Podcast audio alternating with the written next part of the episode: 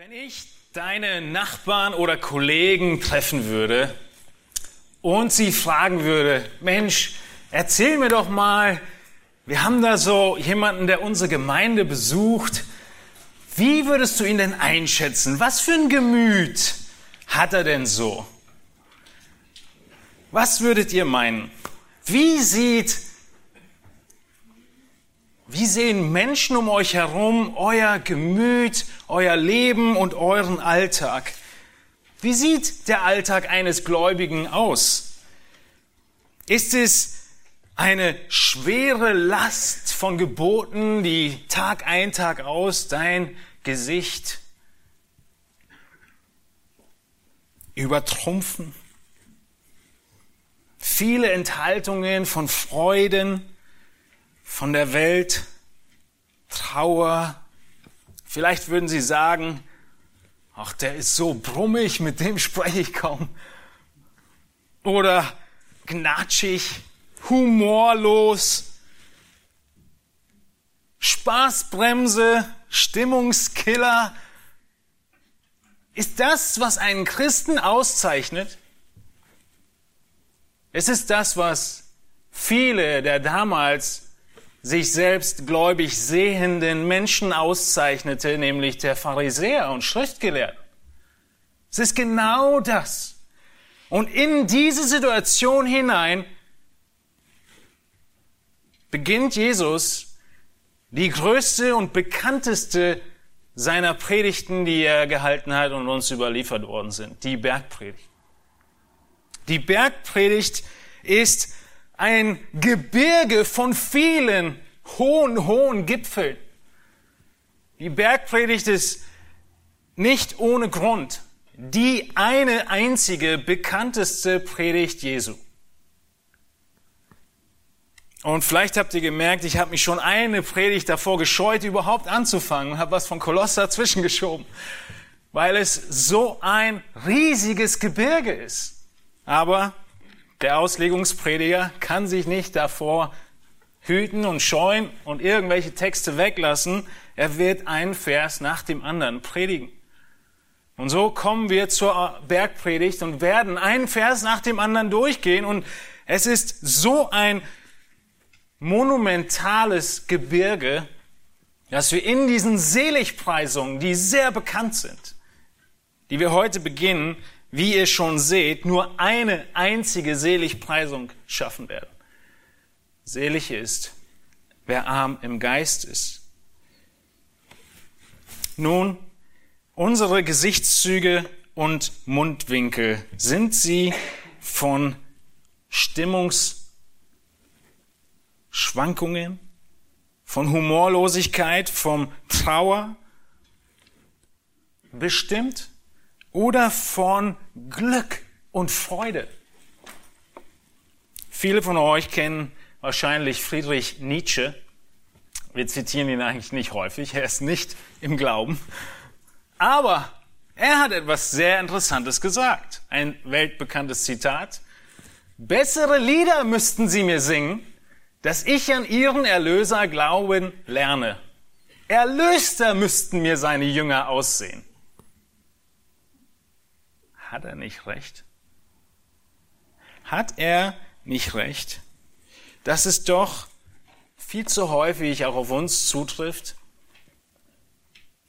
Und beide dieser Punkte können wir in jeder einzelnen der Seligpreisungen, die wir in den nächsten Monaten durchgehen werden, können wir uns in Erinnerung rufen, bessere Lieder zu singen und erlöster aussehen. Jesus beginnt diese Bergpredigt und er sagt nicht, liebe Zuhörer, setzt bitte das Verkäuferlächeln auf und dann seid ihr glücklich und alle werden euch glücklich sehen und alle sind. Alles ist Friede, Freude, Eierkuchen. Jesus spricht von einem ganz anderen Glück, wenn er sagt, glückselig sind.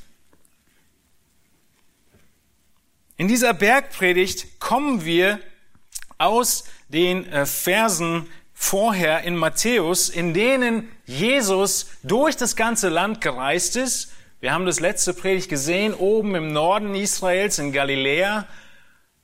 Und viele sind zu ihm gekommen, viele haben ihre Kranken gebracht und er hat sie alle geheilt. Und eine große Masse an Menschen folgt ihm nach. Wir sehen das in Kapitel 4, Verse 23 bis 25. Vers 25 heißt es dann, und es folgte ihm eine große Volksmenge nach aus Galiläa und aus dem Gebiet der zehn Städte und aus Jerusalem und Judäa und von jenseits des Jordan. Matthäus beschreibt hier fast ganz Israel, aus dem Menschen kommen und Jesus nachfolgen. Sie wollen hören, was er zu sagen hat und sehen, was er tut. Und Matthäus in hier in Kapitel 4 beschreibt, dass Jesus das getan hat, wovon er gesprochen hat. Und genau dasselbe ist die Hauptbotschaft der Bergpredigt.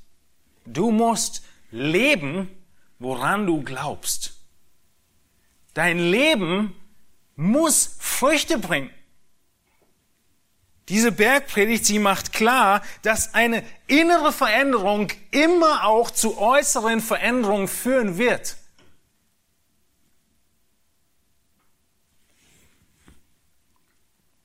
Wenn du irgendetwas an deinem Motor veränderst im Auto, dann wird sich das im Gaspedal oder in der Bremse oder was auch immer du gemacht hast, modifiziert hast, auswirken.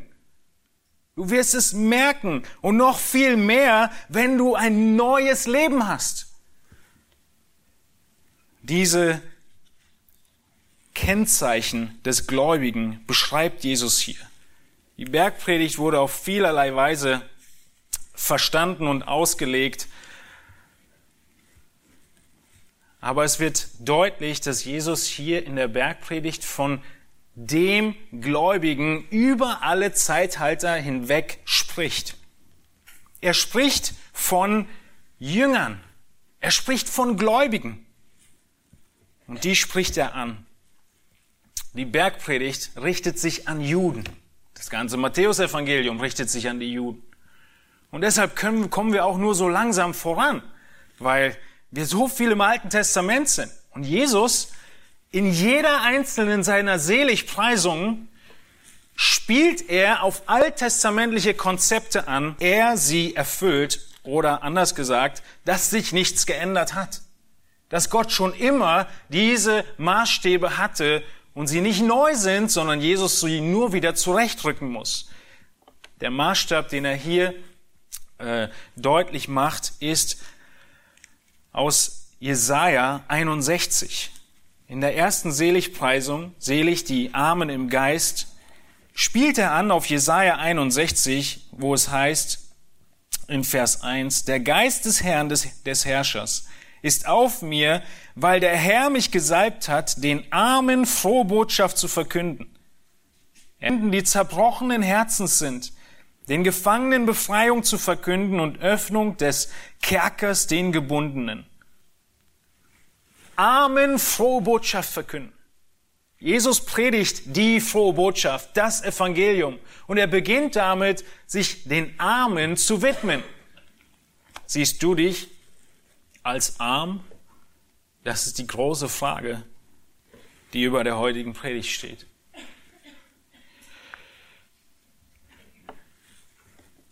Wir sehen in den ersten zwei Versen, dass Matthäus beschreibt, was passiert ist. Was ist das Szenario, vor dem Jesus jetzt diese Predigt beginnt? Als er aber die Volksmenge sah, Matthäus 5, Vers 1, stieg er auf den Berg und als er sich setzte, traten seine Jünger zu ihm und er tat seinen Mund auf zu einer Rede, lehrte sie und sprach. Ich habe gerade schon gesagt, dass viele ihm nachgefolgt sind, aus den ganzen Regionen. Und jetzt ist interessant, was Jesus tut. Matthäus sagt, er entscheidet sich, auf einen Berg zu steigen. Unsere Schlachterübersetzung übersetzt hier den Berg, als wenn es ein ganz spezieller Berg wäre. Aber es ist besser zu verstehen als ein Berg oder sogar die Berge, ja, das Gebirge. Das heißt, es geht gar nicht so sehr darum, welcher Berg das ist. Aber warum würde jemand, wenn viele Menschen um ihn herum sind, in die Berge gehen? Er geht in die Berge, um zu sehen, wer ihm dann immer noch nachfolgt. Warum? Weil die Predigt, die er halten will, hält er für diejenigen, die ihn wirklich nachfolgen wollen.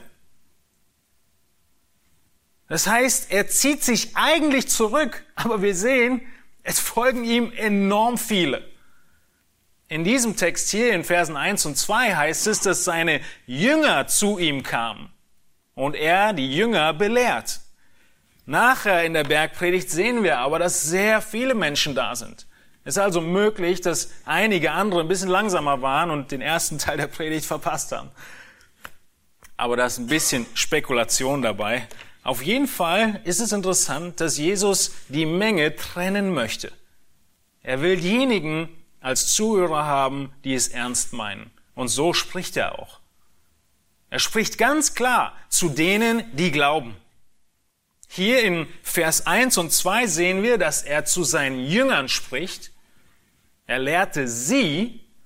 Und wir sehen auch im Laufe der Bergpredigt, dass er zu denen spricht, die glauben. Es heißt nämlich, in Vers 13, ihr seid das Salz der Erde. Ihr seid das Licht der Welt.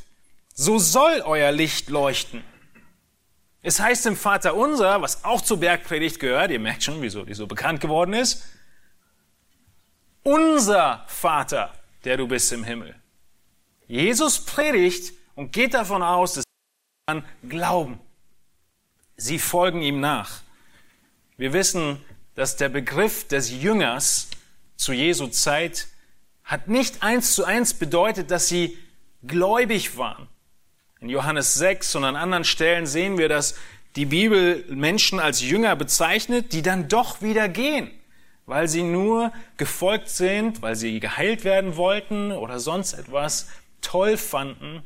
Und der Begriff, ein Jünger zu sein im Laufe des Neuen Testaments wird immer enger, auch in der Apostelgeschichte, und konzentriert sich dann auf diejenigen, die glauben. Und heute können wir sagen, wenn jemand ein Jünger Jesu ist, dann sieht er sich als Gläubigen Jesu. Was war ein Jünger damals? Ein Jünger war ein typisches Konzept für Rabbis.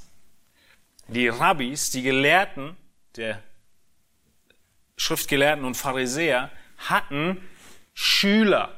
Diese Schüler nannte man Jünger, weil sie nicht nur Schüler waren, die lernten, sondern weil sie ihnen völlig hingegeben waren, ihnen in der Regel nachfolgten, bei ihnen lebten und alles von ihnen lernen wollten. Frage an euch, was ist jetzt so besonders daran, dass hier Jünger sind bei Jesus? Das Besondere ist, dass Jesus gar kein Rabbi war. Er hat überhaupt keine Ausbildung gehabt, in dem Sinne, wie man sie damals erwartet hat. Und dennoch ist es hier einer der ersten und stärksten, äh, starken äh, Betonungen von Matthäus, dass die Jünger ihm nachfolgen und er ihr Rabbi ist. Warum? Weil er sich hinsetzt und sie lehrt. Das ist das, was Rabbis taten. Kennt ihr den Begriff Lehrstuhl? Er hat einen Lehrstuhl inne. Es kommt daher, dass man, als die Welt noch in Ordnung war, die Lehrer saßen und die Schüler ihnen zu Füßen auf dem Boden saßen. Das heißt, damals auch schon, also das ist ja äh, andere Kultur, aber hier war es auch üblich, dass der Rabbi saß und dann lehrte. Jesus zum Ende der Predigt geben sie ihm das Zertifikat. Da erstaunte die Volksmenge über seine Lehre, denn er lehrte wie einer, der Vollmacht hat und nicht wie die Schriftgelehrten. Jesus, er beansprucht alle Symbolik eines Rabbis, eines Lehrers. Er beruft sich einfach Jünger und er setzt sich hin, um zu lehren. Er legt die Schrift aus. Das ist die Situation. Es ist wichtig für uns zu wissen und zu verstehen, wenn wir die Bergpredigt durchlesen, dass Jesus nicht in erster Linie davon spricht, dass sich die Menschen bekehren sollen, sondern er spricht in erster Linie davon und zeigt auf, wie soll dein Leben als Nachfolger Jesu aussehen, als Gläubiger. Und diese Antwort ist nicht nur für die Jünger damals wichtig, sondern trifft auf uns genauso zu. Und das Erste, womit er beginnt, ist Freude, ist Glück, ist glückselig zu sein. Es heißt in dem ersten, nächsten Vers, glückselig sind die geistlich Armen. Was ist das für ein Begriff, glückselig zu sein?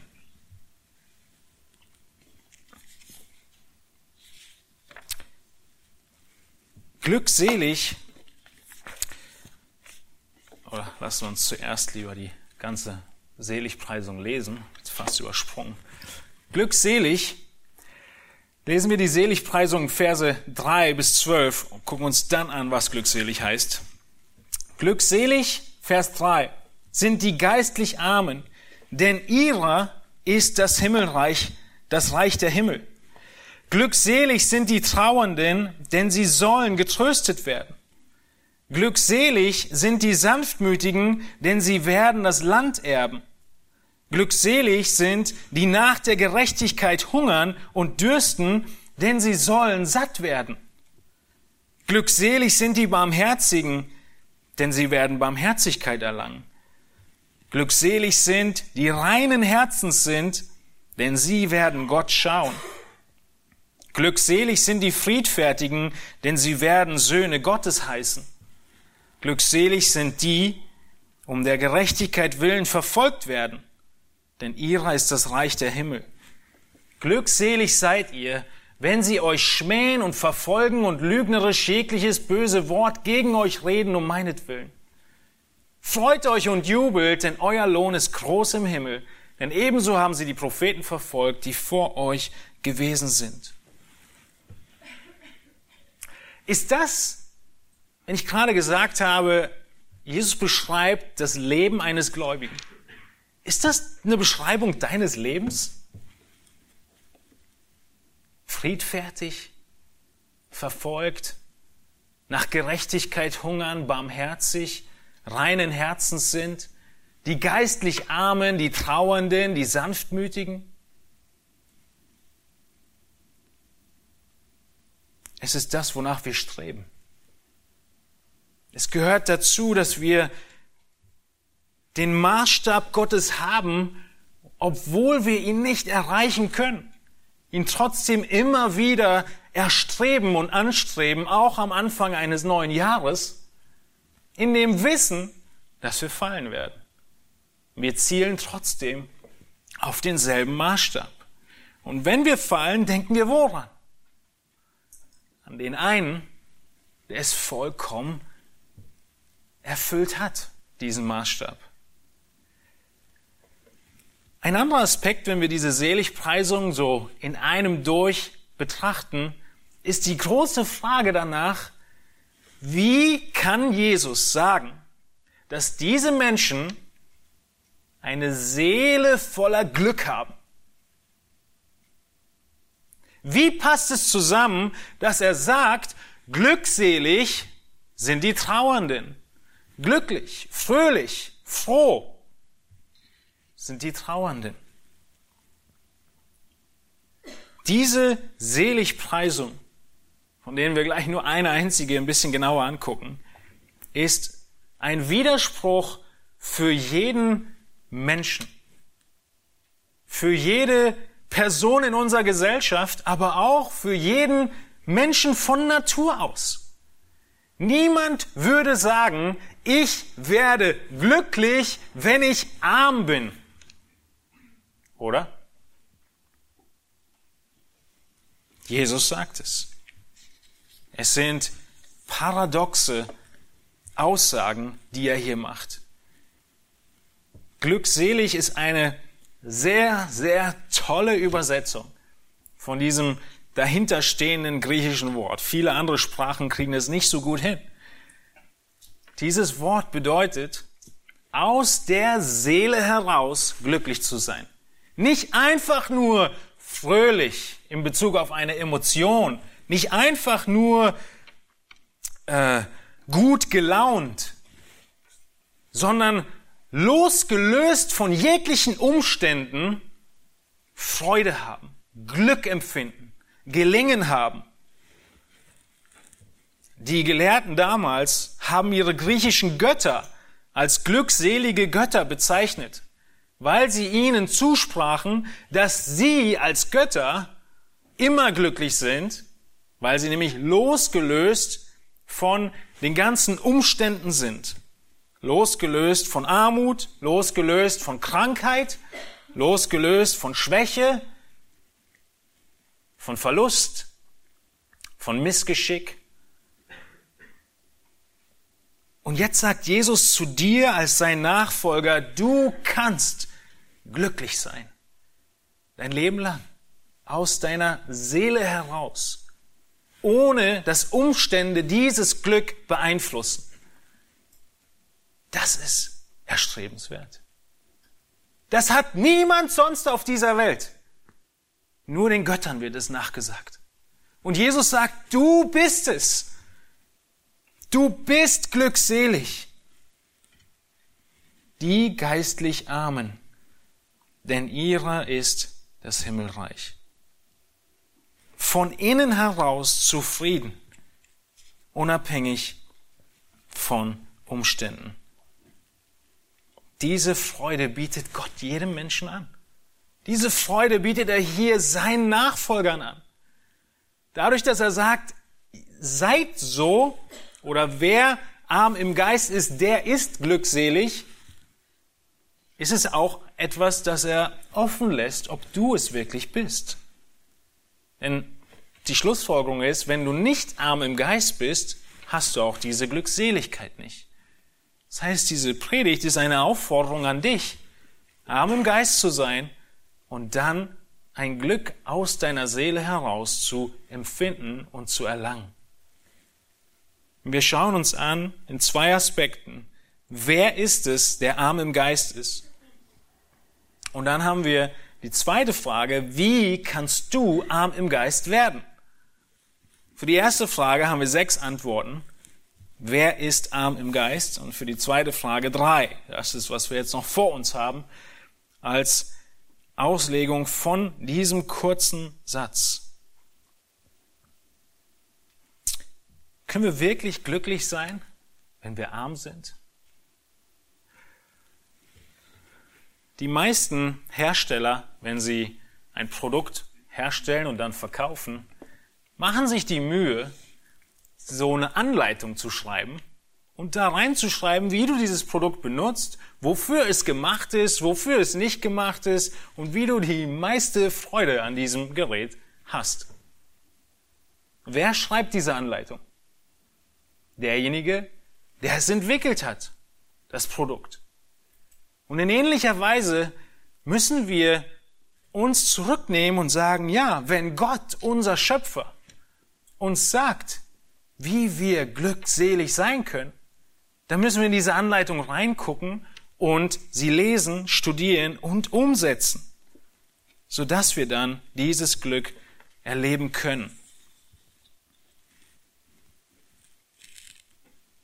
Jesus spielt hier an, an Jesaja 61, was ich gerade schon gelesen habe. Er ist gekommen, den armen Evangelium, frohe Botschaft zu verkündigen.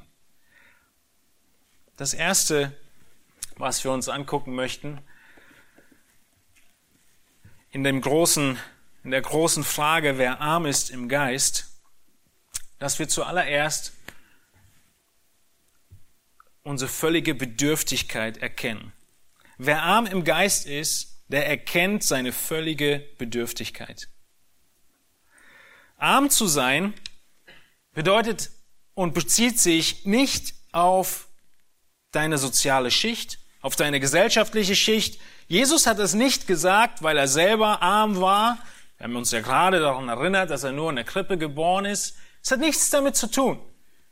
Er sagt es nicht, weil er selber aus der Arbeiterschicht kommt, sondern er spricht überhaupt nicht von den Finanzen und den Mitteln. Er spricht von einer Armut, die nicht davon spricht, dass du noch etwas hast, womit du etwas bezahlen kannst. Wenn wir von Armut sprechen, vor allem in Deutschland, die Armutsgrenze äh, beinhaltet eine Menge schöner Dinge und deshalb sind auch so viele unter dieser Armutsgrenze in Deutschland. Das heißt, wenn wir von Armut sprechen, sprechen wir immer noch von Leuten, die ein Dach über dem Kopf haben und Essen auf dem Tisch. In aller Regel. Wenn Jesus das Wort arm benutzt, dann meint er jemanden, der völlig hilflos ist, völlig mittellos, erbärmlich, völlig bedürftig. Er benutzt die, Evangelie, äh, die Schrift benutzt das Wort ein anderes Mal in Lukas 16, wo es um den Lazarus geht, der die Krümel vom Boden aufsammelt. In Lukas 16, 19 heißt es, es war aber ein reicher Mann, der kleidete sich in Purpur und kostbaren Leinwand und lebte alle Tage herrlich und in Freuden. Jetzt kommt das Wort, es war aber ein Armer namens Lazarus. Wie sah seine Armut aus? Der lag vor dessen Tür voller Geschwüre und begehrte sich zu sättigen von den Brosamen, die vom Tisch des Reichen fielen. Und es kamen sogar Hunde und leckten seine Geschwüre. Das ist Armut, die Jesus hier meint. Nicht nur wenig Mittel, sondern nichts mehr. Gar nichts. Dieser Mensch ist glückselig. Jesus spricht nicht so sehr von den Finanzen. Wir sehen ein Rufen um Erbarmen in Lukas nochmals von den zehn Aussätzigen. Hier rufen sie und sagen, Jesus Meister, erbarme dich über uns. Warum haben sie so gebettelt? Weil sie keinerlei Hoffnung hatten. Aussatz war eine Krankheit, die nicht geheilt werden konnte. Sie haben alle ihre Hoffnung nur auf diesen Jesus gesetzt, nur auf diesen Meister. Und sie rufen ihm zu, erbarme dich. Warum sagen sie, erbarme dich? Warum rufen sie nicht, komm her, wir wollen einen Deal mit dir machen? Weil sie nichts zu bringen haben. Sie haben nichts zu bringen und brauchen Erbarmen. Dasselbe Wort wird übersetzt mit Gnade. Sie rufen nach Gnade.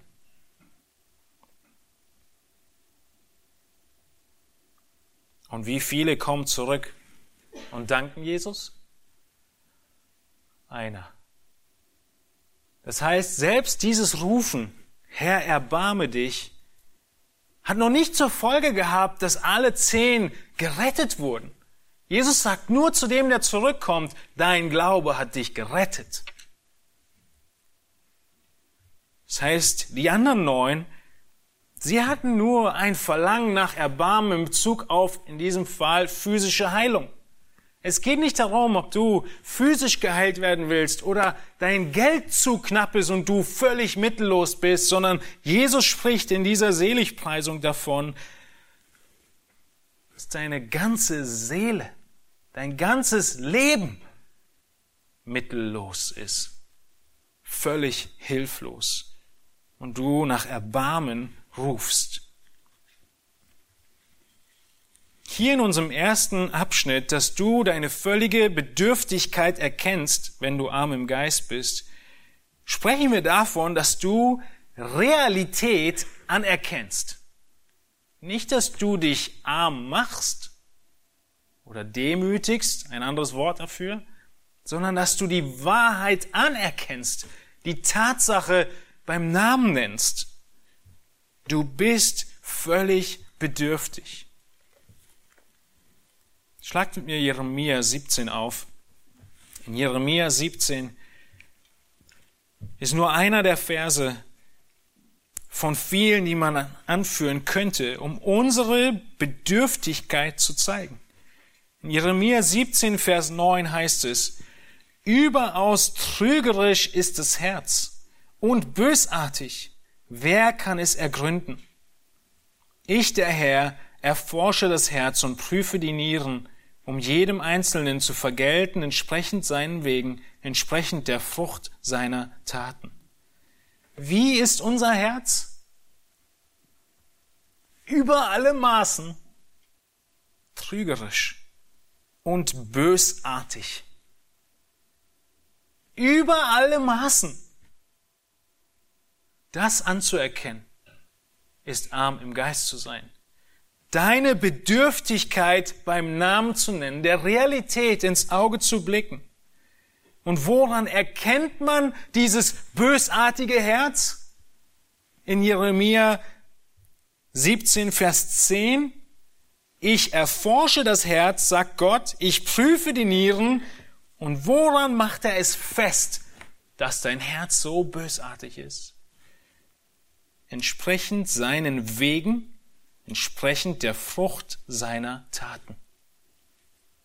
Jesus spricht von dem, was im ganzen Alten Testament nicht anders war. Das Herz, das Innere offenbart sich in dem Äußeren. Das ist kein neues Konzept. Das ist nicht irgendetwas Komisches. Sondern ja, niemand kann sehen, wie du es meinst. Aber doch, wir können sehen, was du tust. Wir können sehen, was die Früchte sind. Und daran urteilen nicht nur wir, sondern sogar Gott in dem Aspekt in Jeremia 17. Natürlich kennt er das Herz. Das erkennt der Mensch, der arm im Geist ist, an. Unsere Christenheit heute ist wie die Gemeinde in Laodicea. In Laodicea in Offenbarung 3, Vers 17 heißt es, denn du sprichst, ich bin reich und habe Überfluss und mir mangelt es an nichts. So geht es viel. Das Gegenteil von Armut im Geist. Was sagt Jesus der Gemeinde? Und du erkennst nicht, dass du elend und erbärmlich bist, arm, blind und entblößt.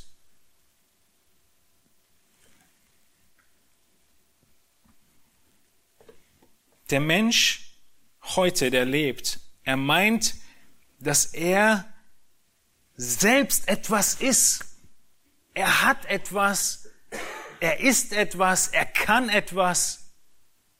Und es steht dem entgegen, arm im Geist zu sein. Und es ist nicht so, dass es nur ein Entweder-Oder ist, sondern die Gläubigen werden aufgerufen, in jedem Aspekt arm im Geist zu sein. Und hier die Laodicea, sie haben sich alles selbst zugeschrieben. Ich habe Überfluss, mir mangelt es an nichts. Jesus gibt ihnen eine große Tragik als Zeugnis. Er sagt, ihr wisst gar nichts. Das Tragische daran ist, die Person, die nicht arm im Geist ist, sie erkennt es noch nicht mal. Seht ihr das? Und du erkennst nicht, dass du elend und erbärmlich bist, arm, blind und entblößt.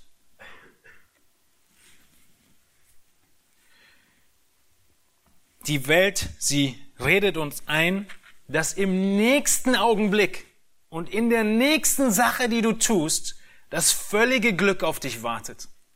Du hast schon viel geschafft und du bist eigentlich schon ganz schön glücklich und jetzt kommt noch diese eine Sache, die brauchst du noch die musst du noch erreichen, das musst du noch schaffen und dann wirst du wirklich glücklich sein. Das Schwierige an dieser Spirale ist, das Fatale, dass je weiter du in diesem Spiel mitmachst und dieses Glück von außen suchst, umso tiefer wird dein Fall, weil du es nicht findest. Und so sehen wir die größten Stars, die die Zeitungen schmückten, in großen Skandalen, wie sie alles, alles den Bach runtergeht. Warum? Weil es das Prinzip dieser Welt ist, dass der Teufel uns vormacht, noch diese eine Sache und dann bist du glücklich und erfüllt. Dann hast du das Glück, was aus deiner Seele kommt. Aber es ist nicht zu finden. Es ist nicht da. Und deshalb warnt Jesus davor, dass wir in dieser Selbstgerechtigkeit, in diesem Selbstbewusstsein leben, was die Welt uns anerzieht. Selbstbewusstseinsförderung, der größte und wichtigste Teil der Erzieherausbildung und der Kindererziehung heute, des ganzen Schulsystems, des ganzen Sports. Jeder Einzelne muss in Selbstbewusstsein gestärkt werden. Du bist etwas. Du musst noch ein Stückchen vorwärts kommen und dann wirst du glücklich. Das sind Grundannahmen unserer Gesellschaft und Jesus, er spricht genau von dem Gegenteil. Erkenne an, dass du nichts bist. Das ist der Anfang der großen Predigt, der Bergpredigt. Dass Jesus deutlich macht, die Maßstäbe dieser Welt, die Maßstäbe der Religion, in der ihr lebtet, dem Judaismus, sind völlig entgegengesetzt dem, was die Maßstäbe Gottes sind. Und er nimmt viele alttestamentliche Konzepte, um zu zeigen, es ist schon immer so gewesen. Warum ging der reiche Jüngling traurig weg? Weil er so am Geld klammerte? Der Reichtum war nicht das Problem, sondern seine Selbstgerechtigkeit. Er hat sich auf das Geld etwas eingebildet. Deshalb wollte er es nicht weggeben. Glaubst du in deinem Herzen? Erkennst du deine völlige Bedürftigkeit an? Verstehst du, dass du nichts beizutragen hast zu deinem Glück, sondern alles aus Gott kommt. Das ist der erste Schritt. Die nächsten gehen einiges schneller. Der zweite Schritt oder die zweite Eigenschaft des Armen im Geist ist, dass er in Abhängigkeit von Gott lebt. Wiederum geht es nicht so sehr um deinen Kontostand, es geht auch nicht um deine Garderobe, um dein Hab und Gut, sondern Jesus spricht von dem geistlichen Zustand vor Gott. Wisst ihr, was Zachäus machte? Zachäus, er hatte all das. Zachäus war der Zöllner. Er hatte materielles, er hatte das große Haus, er hatte Freunde, er hatte gute Kleidung, er hatte das beste Essen, aber dann kommt Jesus. Und was tut er? Er will Jesus sehen. Er weiß, er ist eigentlich abhängig von ihm. Er hat so viel Scham vor den Menschen, dass er sich nicht traut, in der Menschenmenge Jesus zu treffen, sondern stattdessen versteckt er sich in dem Baum. Außerdem wahrscheinlich, weil er klein war. Aber er war auch nicht gerade angesehen bei seinen Mitbewohnern als Zöllner. Er versteckt sich, aber es wird deutlich, er sucht Gott. Und dann heißt es in Lukas 19, wie Jesus reagiert. Als Jesus an den Ort kam, blickte er auf und sah ihn und sprach zu ihm, Zachäus, steige schnell herab, denn heute muss ich in deinem Haus einkehren. Und er stieg schnell herab und nahm ihn auf mit Freuden. Er wusste, dass er letztendlich das Geld ihn nicht unabhängig macht, sondern er bleibt abhängig von Gott und er suchte Gott. Wir sehen, es ist nicht das Geld, worum es geht, dass du darin arm sein musst. Wir sehen ein noch besseres Beispiel in König David. Der König David, er hatte alles. Er hatte den Palast, er hatte den Reichtum, er konnte machen, was er wollte. Und dennoch war er arm im Geist. Im Psalm 63, 1 und 2 heißt es, O Gott, du bist mein Gott. Früh suche ich dich. Meine Seele dürstet nach dir. Mein Fleisch schmachtet nach dir in meinem, in einem dürren, lechzenden Land ohne Wasser. Dass ich deine Macht und Herrlichkeit sehen darf, gleich wie ich dich schaute im Heiligtum. Es dürstet ihn nach Gott. Er ist fortwährend arm im Geist gewesen. Er suchte immer nach dem Herrn. Und er wusste, dass all sein Reichtum ihm nicht helfen kann.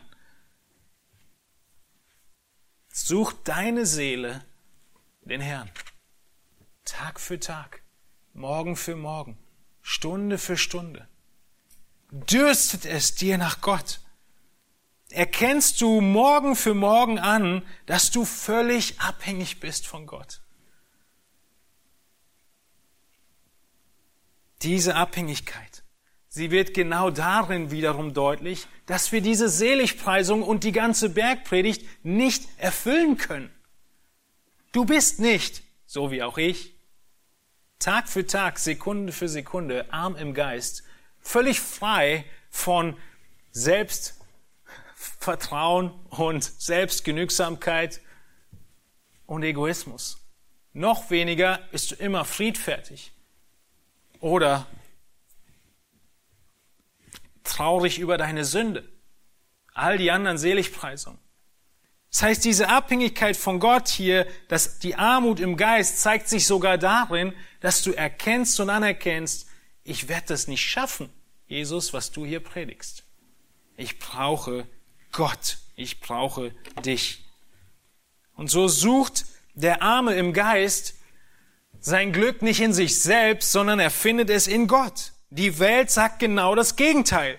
Du musst dein Glück in dir selbst finden. Die Wahlen sind gerade erst paar Monate vorbei. Kommt einem schon so lange vor, aber wir haben ja immer noch keine Regierung. Was war so deutlich in den Wahlen? Es war deutlich, auf welche Art und Weise die Gesellschaft funktioniert. Vor allem in dem Herausforderer wurde deutlich, dass du, wenn du vorwärts kommen willst, wenn du glücklich sein willst, wenn du was sein willst, dann musst du deine Qualitäten hervorheben und den anderen unterdrücken. Geht immer so. Und das Spiel war in diesem Wahlkampf sehr deutlich und publik. Aber am Ende wissen wir, trifft es in jeder deiner Beziehungen zu. In der Familie, auf der Arbeit, egal wo. Wenn du dich rausstellen willst, zeigst du, wie toll du bist und drückst runter, was du zu kritisieren findest an den anderen. Das ist das Konzept dieser Welt. Man sucht sein Glück in sich selbst und dann ist man glücklich. Wenn man sich selbst besser darstellen konnte, wenn man in irgendetwas gefunden hat, im Vergleichen, indem man besser dasteht als jemand anders. Das alleine nur das Vergleichen von meinem Leben mit dem Leben eines anderen, von meiner Geistlichkeit mit der Geistlichkeit eines anderen, spricht von Stolz und nicht Armut im Geist. Bloß nicht die eigene Position aufgeben. Die Armen im Geist, sie sind stattdessen losgelöst von allen Umständen. Frei von allem, was passiert. Egal, ob sie Kopfschmerzen haben, egal, ob es Probleme auf der Arbeit gibt, egal, ob es Konflikte oder Geldnot gibt, sie können von der Seele her glücklich sein. Sie sind demütig. Sie können, die Demut bedeutet, selbst auf Rechte, die du hast, zu verzichten. Das heißt, der Arme im Geist kann selbst in einem Konflikt auf der Arbeit nachgeben, obwohl er Recht hat. Dann würde der Kollege, nachdem er dann, nachdem du ihm geholfen hast, doch auf die richtige Spur zu kommen, wird er den Lob noch auf sich ziehen. Und der Arme im Geist wird es alles laufen lassen. Das, was Jesus gemacht hat. Jesus war im Himmel, hat den Himmel verlassen, aus Gehorsam zu seinem Vater, um uns Menschen zu retten. Und dann sind genügend Menschen auf dieser Welt, die auch noch sagen, wir haben uns gerettet. Und Jesus lässt es einfach laufen. So demütig ist er. Obwohl er genau weiß, er hat alles vollbracht. Die Demut zeigt sich in der Armut im Geist. Du musst dich nicht mehr profilieren, du kannst es laufen lassen und es Gott überlassen.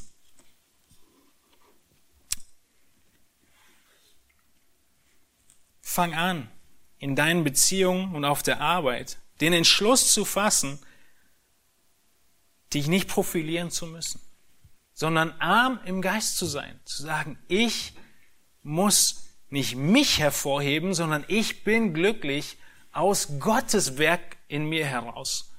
Weil ich Gott habe, bin ich glücklich. Ich muss nicht dieses Projekt haben, ich muss nicht diese Beförderung haben, ich muss nicht diesen Lob bekommen. Es kann auch jemand anderem zuteil werden. Ich diene in der Gemeinde ohne, dass ich irgendwas erwarte, weil mein Glück aus Gott herauskommt. Das ist Armut im Geist. So gegensätzlich zu allem, was hier, in, was wir in der Welt sehen und unsere Natur uns zeigt. Wir suchen also unser Glück nicht in unseren Talenten, nicht in unseren Fähigkeiten, nicht in unseren Errungenschaften, nicht in unserer Karriere oder unserem Hobby, sondern in Gott. Wir finden es in Gott. Wir sehen viertens, dass die Armen im Geist fähig sind, das Evangelium Christi anzunehmen. Es gibt Menschen, die lange Gemeinden besuchen, die Bibel lesen, vieles tun und trotzdem nicht gerettet werden. Weil Armut im Geist nicht nur der erste Vers der Bergpredigt ist, sondern grundlegende Voraussetzung, um überhaupt gerettet zu werden. Jesus sagt in Matthäus 9, Vers 12, nicht die Starken brauchen den Arzt, sondern die Kranken. Geht aber hin und lernt, was es heißt, ich will Barmherzigkeit und nicht Opfer. Denn ich bin nicht gekommen, Gerechte zu berufen, sondern Sünder zur Buße. Glückselig heißt bei Gott nicht selbstgerecht wie die Pharisäer. Nicht selbstgerecht wie der Pharisäer betete, oh danke Gott, dass ich nicht so schlimm bin wie die anderen. Erinnert ihr euch an Lukas 18? Und dann das Gebet des Zöllners, dem gegenübergestellt. Was hat der Zöllner gesagt? Der Zöllner wagte noch nicht mal seine Augen zum Himmel zu erheben und betete nur, O Gott, sei mir Sünder gnädig. Die Folge ist, Jesus sagt in Lukas 18, 14, dieser ging gerechtfertigt in sein Haus hinab. Im Gegensatz zu jenem. Arm im Geist zu sein ist die Voraussetzung dafür, dass du das Evangelium verstehst und annimmst. Es ist der erste Schritt, überhaupt gerettet, die, die Rettung anzunehmen.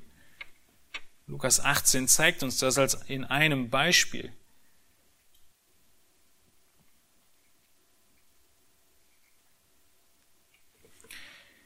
In 2. Chronik 34 ist ein Beispiel von Josia. Wie das aussieht, ganz praktisch. Josia musste beten. Er musste umkehren. Und heißt es, Gottes ähm, Aussage am Ende seines Lebens, sagt Gott zu ihm, weil dein Herz weich geworden ist und du dich vor Gott gedemütigt hast, als du seine Worte gegen diesen Ort und gegen seine Einwohner hörtest, ja, weil du dich vor mir gedemütigt und deine Kleider zerrissen und vor mir geweint hast, so habe ich darauf gehört, spricht der Herr. Gott erwartet von uns, dass wir unsere Selbstgerechtigkeit ablegen, erkennen, dass wir bedürftig sind, zu ihm kommen, all unsere Hoffnung auf Gott selbst legen und so können wir gerettet werden. Wir sehen sogar weiter, dass diese Armut im Geist dazu führt, in unserem fortwährenden Leben als Christ, dass wir Segen empfangen. Der Arme im Geist erfährt Segen. Das heißt, unterm Strich, wenn du denkst, ja, ein bisschen mehr Segen in meinem Leben wäre schon toll. Hör zu, was für Zusammenhänge die Bibel uns zeigt zwischen der Armut im Geist und dem Segen, den du empfängst als Gläubiger. Gott will bei dem Armen im Geist wohnen. Jesaja 57, Vers 15 heißt es, denn so spricht der Hohe und Erhabene, der ewig wohnt und dessen Name der Heilige ist.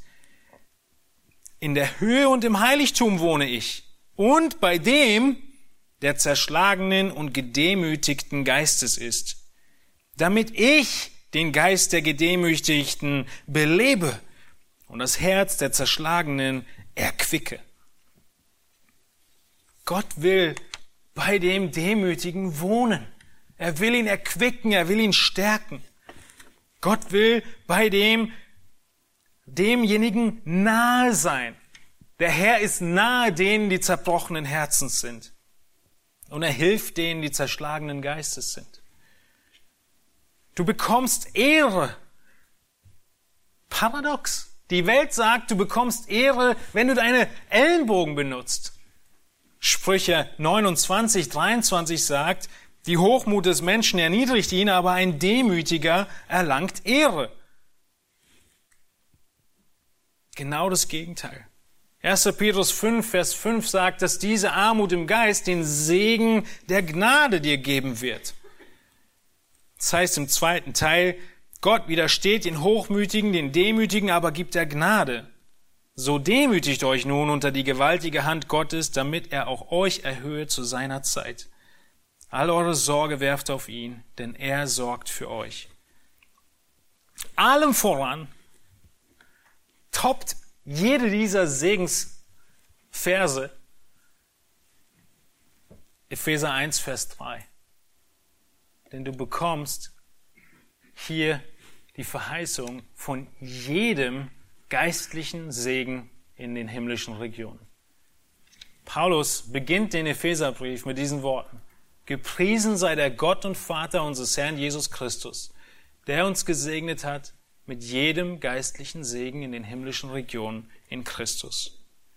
Die anderen Verse waren nur, um deutlicher zu zeigen, wo die Demut mit drin ist und die Armut im Geist. Aber Gott gibt uns alles. Das heißt, der Arme im Geist, der Gläubige, er darf fortwährend Gottes Segnung erfahren. wenn diese Segnungen fehlen, dann kommen wir gleich zu den Aspekten, wie wir arm im Geist werden und bleiben. Der Arme im Geist ist derjenige, als sechstens, der die Realität wirklich sehen und erkennen kann. Wir können uns vorstellen, dass es verschiedene Situationen gibt, in denen die Perspektive, aus der du guckst, enorm wichtig ist, um überhaupt zu verstehen, was los ist. Fällt euch irgendein Beispiel ein? Hier ist das Beispiel von diesen 3D-Postkarten eingefallen. Wenn du diese 3D-Postkarte irgendwie hältst, dann denkst du, was für ein Unsinn. Da sind irgendwie ganz viele Bilder übereinander und man kann keins so richtig sehen. Und nur in einem ganz bestimmten Winkel, wenn du auf die Karte guckst, siehst du auf einmal, dass das nicht nur ein zweidimensionales Bild ist, sondern in die Tiefe geht, drei Dimensionen hat. Und ähnlich ist es mit der Armut im Geist. Genauso wie du das Bild nicht erkennen kannst, wenn du nicht in der richtigen Perspektive bist, genauso kannst du Gott und sein Wirken und Wesen nicht erkennen, wenn du nicht aus der Perspektive der Armut im Geist guckst. Du wirst die Realität falsch beobachten, wenn du nicht in dieser Haltung bist.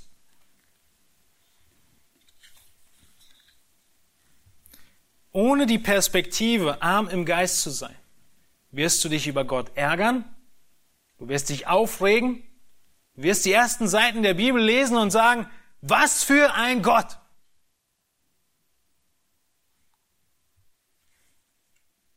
Sein Handeln, sein Wirken, sein Charakter, was er einfach so mal macht und nicht macht, wie kann er bloß? Eine falsche Realität, weil du in einer falschen Perspektive guckst. Deshalb heißt es, dass Christus für die Welt ein Stein des Anstoßes ist. Sie werden sagen, was soll das? So ein Quatsch. Und für den Gläubigen was? Die Gotteskraft zur Rettung. Welche Perspektive brauchen wir, um Gottes Eigenschaften und seinen Charakter und sein Wirken und Wesen zu erkennen? Armut im Geist. Wir müssen uns zurücknehmen. Wir müssen unsere Fähigkeiten, uns zu denken, wir können Gott antworten, zurücknehmen.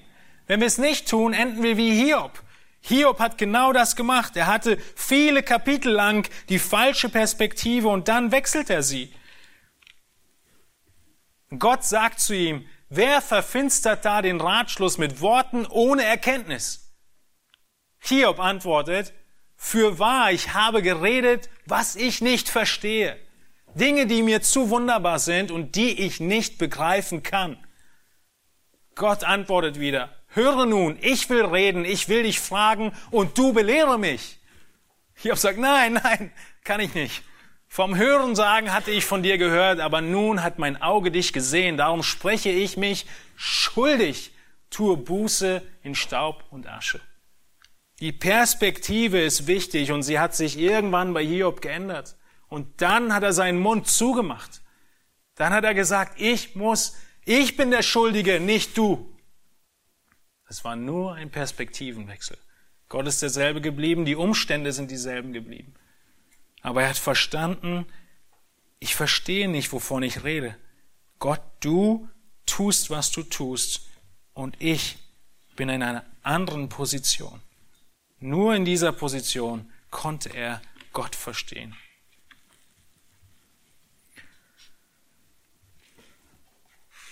Wer ist arm im Geist? Wir haben uns sechs Punkte angeguckt. Arm im Geist sind diejenigen, die ihre volle Bedürftigkeit erkennen. Arm im Geist sind diejenigen, die abhängig von Gott leben. Arm im Geist sind diejenigen, die ihr Glück nicht in sich finden oder suchen, sondern in Gott finden. Die Armen im Geist sind diejenigen, die fähig sind, das Evangelium anzunehmen. Die Armen im Geist, sie erfahren Segen. Und die Armen im Geist sind diejenigen, die die Realität und die Welt richtig sehen können. So beginnt Jesus die Bergpredigt und die Frage, mit der ich schließen möchte und euch drei kurze Antworten gebe, wie kann ich arm im Geist werden?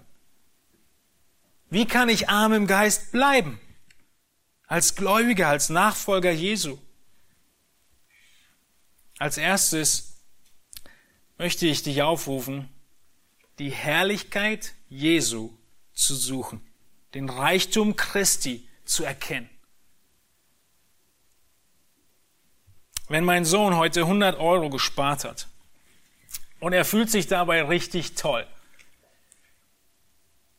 dann hat er letztens gemeint, er könnte ja er bräuchte nicht mehr tun, was ich ihm sage und könnte ausziehen. Dann macht er sein Ding. Nun, was tue ich? Wenn wir darüber nachdenken, schmunzeln wir, weil wir wissen, dass er eigentlich ziemlich arm ist. Er wird dies aber erst erkennen, wenn er versteht, wie viel mehr sein Vater für ihn gibt. Und dann erst wird er sich wieder demütigen. Was habe ich also getan? Ich habe angefangen, ihm die Kosten, die ich für ihn trage, aufzuzählen, so dass er was zum Zusammenzählen hatte. Und genauso wie mein Sohn die eigene Unfähigkeit erkannte, als er die notwendigen Mittel zusammenzählte, um allein zu leben, genauso musst du die notwendige Gerechtigkeit vor Gott erkennen und den Maßstab, den er hat, um zu verstehen, dass du völlig mittellos bist. Wir haben auch noch nicht mal 100 Euro beizutragen. Wir sind völlig unfähig, Gott in Vollkommenheit zu lieben.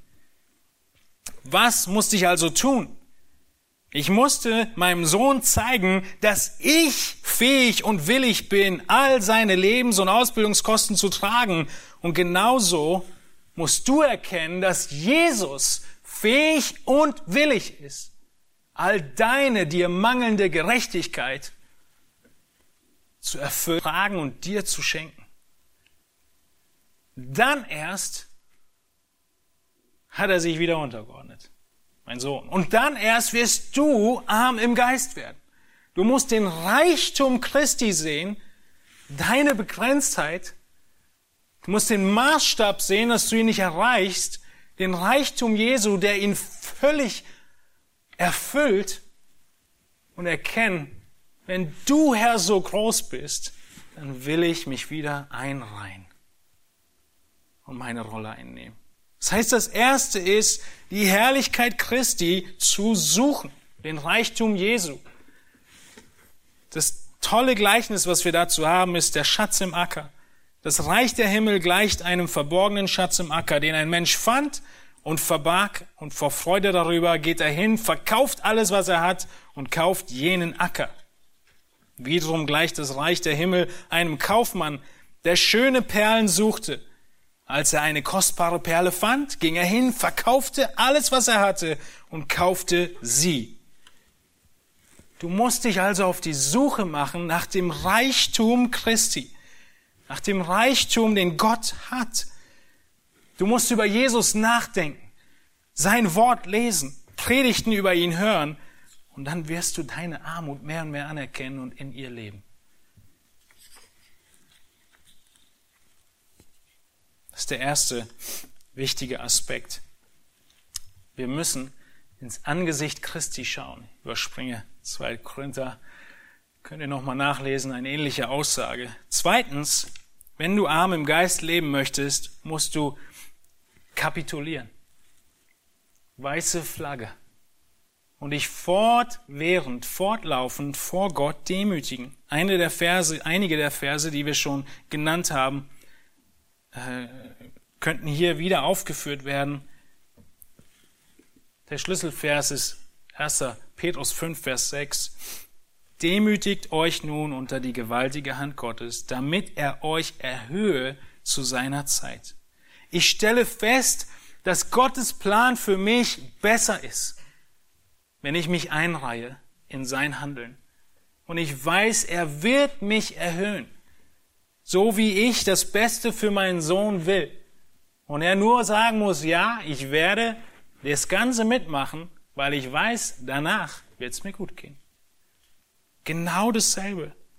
Und du ganz persönlich bist jetzt aufgerufen, in deine, in die Bereiche deines Lebens hineinzuschauen und zu überlegen, in welchen Bereichen zählst du auf deine Weisheit?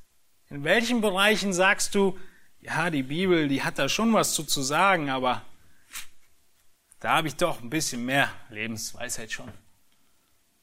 Wir würden das wahrscheinlich nicht so formulieren, aber so leben.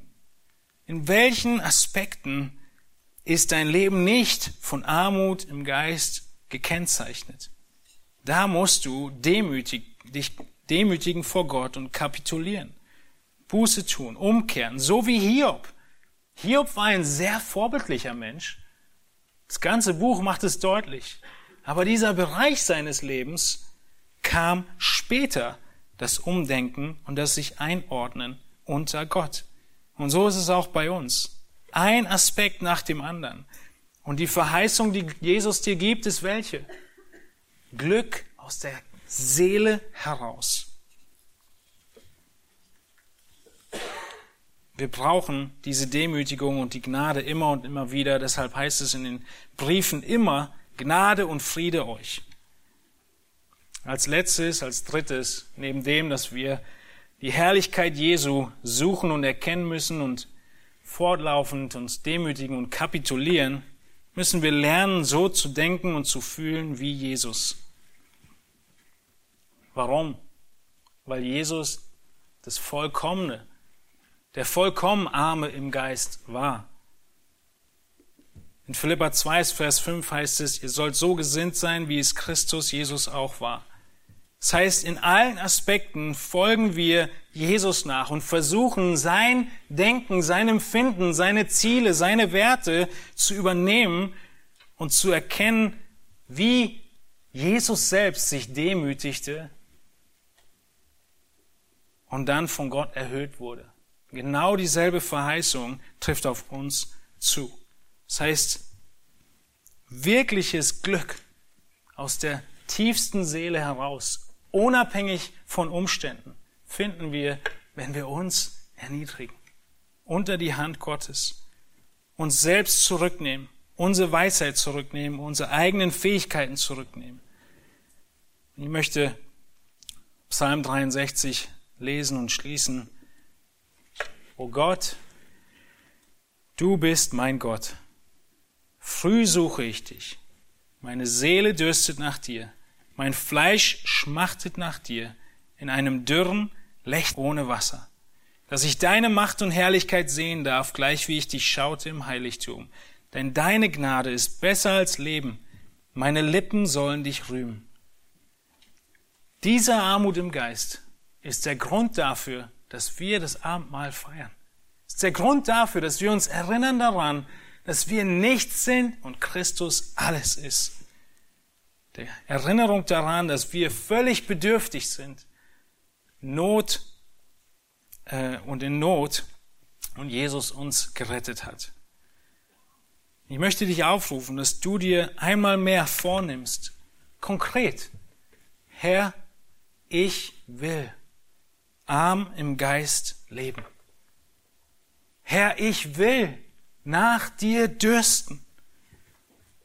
Herr, ich will meine Bedürftigkeit vor dir immer und immer in Erinnerung halten und aus deiner Fülle, aus deiner Kraft, aus deinen Mitteln und Segnungen leben. Und so Glück und Freude aus tiefster Seele erfahren, wie du sie verheißen hast. Lass uns beten. Wir stehen auf dazu.